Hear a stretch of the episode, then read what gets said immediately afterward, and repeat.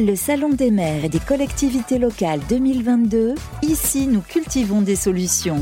Du 22 au 24 novembre 2022, à Paris Expo, porte de Versailles, sur Carbone Zéro, la radio. Toujours euh, sur le plateau de Carbone Zéro, la radio depuis le Salon des maires et des collectivités locales, un porte de Versailles à Paris. On balaye toute une série de, solutions hein, liées aux enjeux de la transition euh, écologique. Et parmi ces solutions, on en parle régulièrement aussi. Il y a la nécessité de la pédagogie et la nécessité de former. C'est pourquoi on a eu envie de zoomer sur ma petite planète. Pour en parler, elles sont deux. Mathilde Hébert, bonjour. Bonjour. Vous êtes donc cofondatrice de ma petite planète. Vous allez nous en dire plus sur ce challenge par, par équipe hein, dans un instant et d'où est partie l'idée. Et puis quelqu'un qui y a participé euh, activement, Elodie Dorfiac, bonjour. Bonjour. Qui est adjointe à la maire de Châtillon, là tout près d'ici, euh, bah, de la porte de Versailles. Vous allez nous en dire plus dans un instant sur ce que ça a représenté pour, euh, pour l'équipe municipale de, de, se former. Alors Mathilde Hébert, elle est partie d'où cette idée, ce challenge MPP pour les intimes, ma petite planète? Alors au départ, nous, on avait des, des amis avec Clément et Christian qui sont cofondateurs également, qui jouaient beaucoup à une application autour du football qui s'appelle Mon petit gazon, mon petit prono. Et on s'est dit, mais en fait, si ça crée autant l'émulation, si c'est aussi fédérateur, il faut qu'on fasse la même chose autour de l'écologie. Et il faut qu'on fasse de l'écologie un sujet grand public, mmh. euh, permettre à des personnes qui ne savent pas par quel bout prendre les choses, qui ne sont pas forcément familières de tous ces sujets-là, de pouvoir les aborder de façon, euh, de façon fun, de façon ludique avec leur entourage, leurs amis, leurs familles, leurs collègues et leurs camarades de classe. Et vous avez lancé quand ce premier challenge? Donc on a lancé, on a créé l'association en mars 2020. Les premiers challenges sont en mars 2020, c'est vous avez bien commencé. Vous êtes juste au début de, en du premier confinement. Exactement. D'ailleurs, pour la petite histoire, on avait réadapté la première édition. C'était mon petit confinement avec des défis autour de l'écologie et autour d'activités de, pour créer du lien avec, euh, avec son entourage, même à distance. Euh, et puis après, les premières éditions sont arrivées en mai. Donc c'était des éditions plutôt pour les adultes, euh, avec les premières entreprises qui ont participé avec leurs salariés. Et puis ensuite, on a enchaîné avec des éditions scolaires également. Et donc maintenant, on alterne, on a trois éditions par an pour les adultes. Euh, qui vont rassembler à la fois les entreprises et les collectivités qui souhaitent sensibiliser leurs agents, leurs salariés, et euh, alterner avec des éditions scolaires, donc pour tous les enseignants et enseignantes qui ont envie de sensibiliser leurs élèves de la maternelle jusqu'au lycée. Il y a une édition scolaire en cours qui a commencé la semaine dernière. Voilà, donc vous parliez de former les adultes et notamment les élus, les collectivités. En quoi c'est important pour vous, Elodie Dorfiac, de se former à tous ces sujets dont on a l'impression de les connaître finalement, mais on les connaît pas si bien que ça. Exactement. Alors nous, on est 31 élus d'une majorité, d'une nouvelle majorité, une nouvelle équipe qui est arrivée en 2020. on n'a pas tous le même niveau en écologie. Euh, il se trouve qu'on est 6 euh, sur 31 militants écologistes, assez engagés dans nos vies personnelles et politiques, mais les autres ne l'étaient pas forcément autant. Donc il y avait un vrai sujet d'acculturation, de montrer que l'écologie, c'est d'abord du quotidien et que ça concerne tout le monde dans ses gestes. Donc on avait envie d'en faire un défi collectif et surtout de montrer que ces sujets ne doivent surtout pas euh, être restreints aux six élus écolos de cette majorité. Exactement, et que tout, le monde doit se former. Ça a pris aussi trois semaines, c'est ça C'est trois semaines, ma petite planète Exactement. c'est ça Voilà, trois semaines. Et alors, trois semaines où vous avez vécu, ça a été un cauchemar donc je Alors, chez nous, ça a duré plus que trois semaines. Plus que trois semaines, vous, d'accord Vous allez parce qu'en fait, il y a eu un vrai teasing avant.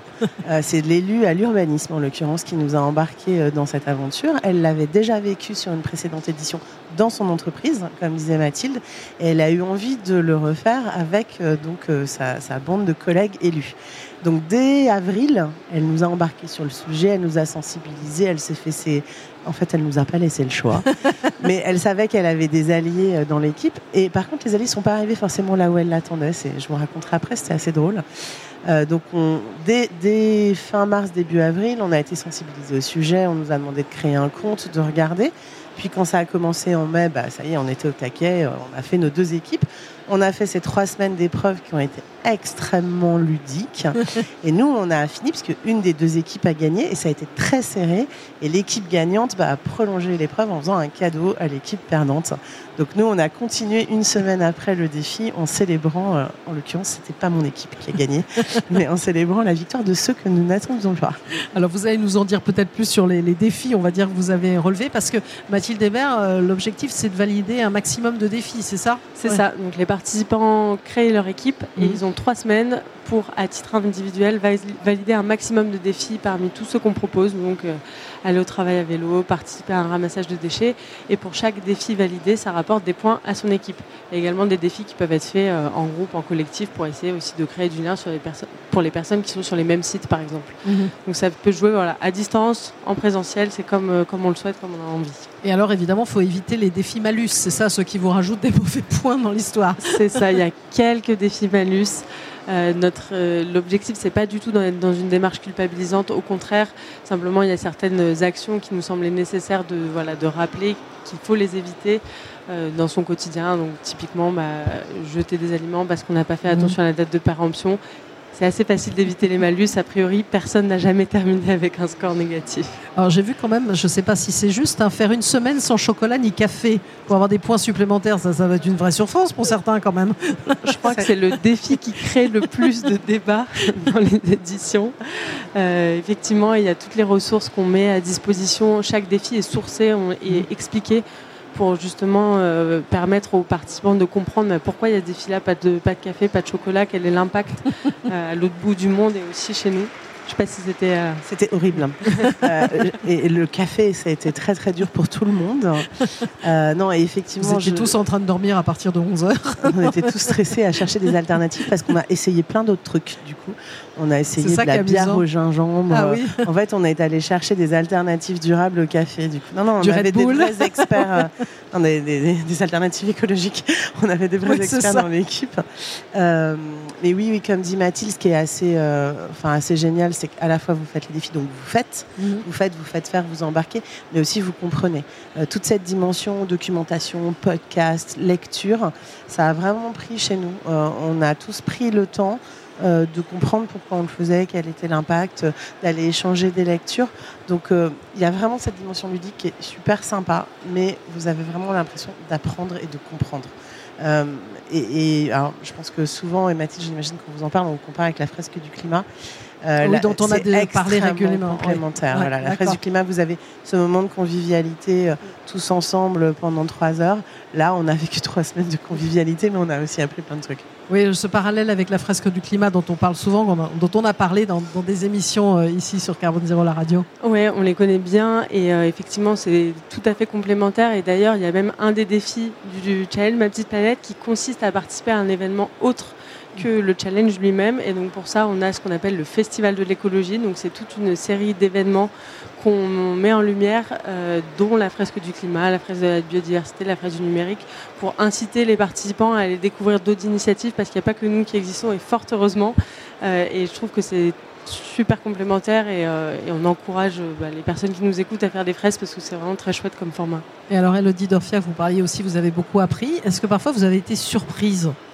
Oui, ah bah, comme quoi, on a beau, ce que je disais, on a beau savoir certaines choses. Exactement. Euh, on a été, ouais, j'ai appris plein de choses. Euh, notamment, bah, on a chacun ses marottes hein, quand on est engagé. Euh, voilà, moi, je suis cycliste. je fais attention à mon impact carbone en termes de transport, etc. Je fais moins attention à mon alimentation. Donc, j'ai appris pas mal de choses sur l'alimentation. Je travaille dans le milieu du déchet, mais on a tous nos points forts, nos faibles. Vraiment, quel que soit notre niveau. Dans mon équipe, il y avait des gens très, très, très engagés et qui continuaient à aller nous chercher des points.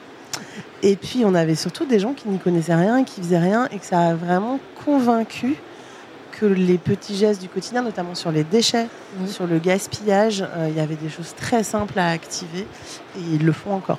Et alors ça peut se pratiquer aussi, vous pouvez rebondir après, mais on parle souvent aussi d'intelligence collective, beaucoup de co-création qui sont euh, l'un des axes, on va dire, euh, autour de, ces enjeux de transition écologique. Ça aussi, ça peut se ressentir dans le jeu? Oui, complètement. L'idée de. Donc, on fonctionne par édition. Il y a mm. trois éditions par an pour les adultes, deux pour les scolaires c'est pas c'est pas on n'a pas laissé ça au hasard. Au contraire c'était pour rassembler un maximum de personnes en même temps montrer qu'il y a une émulation collective qu'on est qu'on est très nombreux et nombreuses à vouloir avancer sur ces thématiques là pour vous donner une petite idée sur la dernière édition adulte il y avait 18 000 personnes qui ont participé en même temps. Donc ça permet aussi de répondre à un des un des freins qu'on entend beaucoup qui est de dire ben moi à l'échelle individuelle j'ai peur de ne pas avoir d'impact déjà on, explique pour chacun des défis que oui, ça a de l'impact, et d'autant plus quand on est 18 000 à le faire en même temps. Sur la dernière édition scolaire, c'était 30 000 pardon, élèves qui ont participé simultanément. Donc la dimension collective, elle est au cœur de notre, de notre démarche. Je pense que pour euh, avancer sur ces thématiques-là, c'est indispensable qu'on en parle, qu'on se réunisse et qu'on se dise bah, tout ce qu'on peut faire et qu'on se partage les bonnes pratiques, les bonnes initiatives pour avancer euh, collectivement. Oui, Elodie Et puis c'est un outil qui est, enfin, c'est extrêmement duplicable. Donc nous, on l'a fait parce que un des membres de l'équipe l'avait fait dans son entreprise. Euh, depuis, un de nos élus l'a fait dans son AMAP, une autre l'a fait aussi dans son entreprise. Moi, je vais le faire en fin d'année, pas cette édition-là parce que j'avais trop de gens en déplacement en avion euh, en début d'année prochaine. Donc, on est SASM. En fait, c'est une dynamique qui est hyper simple. En fait, ça s'arrête pas là. Euh, c'est pas uniquement euh, ces trois semaines ou un peu plus, mais ça va au-delà de là. Au-delà de ça, ça peut même impacter finalement des choix au sein de votre municipalité Alors oui, alors il y a des choix, il y a des choses que moi je suis élue à la transition écologique et aux mobilités. Donc forcément, euh, j'étais là à aller cocher tous mes points directs avec ce que je fais. mon adjoint à l'éducation, il mène une énorme politique anti-gaspillage qui est complètement cohérente. Puis on a vu qu'en fait ces actions-là, ben, pas de points parce qu'on les faisait dans le cadre de notre activité d'élu. Et donc tout le challenge, c'était d'aller chercher les points ailleurs, dans notre quotidien, dans notre cercle d'amis et pas seulement dans notre fonction. Euh, en revanche, d'autres, je pense à mon adjoint au sport, il s'était pas posé toutes ces questions. Et du coup, ça a enclenché chez lui l'idée de dire ah mais moi dans les événements sportifs qu'on anime sur la ville, on doit être absolument éco-responsable. Et je pense que il y avait cette dynamique que moi j'essayais d'impulser euh, dans l'équipe. Et ma petite planète a vraiment joué un rôle dans, dans l'activation, dans l'accélération. Là, on vient d'organiser une très grosse course à Châtillon avec 1000 participants. L'événement était entièrement éco-responsable de la suppression des bouteilles d'eau, euh, les, les, médailles en bois, euh, le tri sélectif pour ce qui restait. En fait, on a été exemplaire et je pense que ma petite planète a clairement joué un jeu dans cette motivation, cette espèce de défi que l'adjoint au sport s'était fixé euh, à lui-même de faire un événement éco-responsable impeccable. On ne s'était pas rencontrés avant cette interview, ça me fait très plaisir d'entendre ces témoignages. Voilà, et en tout cas, euh, toujours plus de, perspectives, je crois même des versions, pas seulement en français, c'est ça? Vous développez à l'international? On a traduit le challenge donc en anglais, en allemand et en espagnol pour la version adulte. Euh, notamment bah, pour toutes les grandes entreprises qui ont des, sièges, des, bureaux un peu partout en Europe, dans le monde. Et sur la version scolaire, on l'a traduit en anglais, on est en train de traduire en, espagnol pour que ça devienne aussi un outil pour les professeurs de langue pour mmh. sensibiliser leurs élèves. Pour l'instant, c'est des enseignants de cours de français, d'histoire, de, sciences qui l'utilisent beaucoup, mais on aimerait bien que ça devienne aussi un outil pour les professeurs de langue. Exactement. Et alors la prochaine édition pour les adultes, parce que ceux qui nous suivent là, s'ils sont tentés maintenant, parce que vu comment vous l'avez présenté, tout le monde va être tenté par ma petite planète là. Rendez-vous du coup le, 23 janvier pour trois semaines de challenge. On est euh, largement dans les temps pour euh, organiser tout ça avec toutes les personnes qui ont envie de mobiliser leurs collègues, euh, les agents de leur commune. Et pour les enfants, c'est en mars Pour les enfants, ce sera le 13 mars. Là, on va terminer l'édition qui est en cours dans une semaine, une semaine et demie. Et du coup, il faudra attendre le mois de mars pour la prochaine.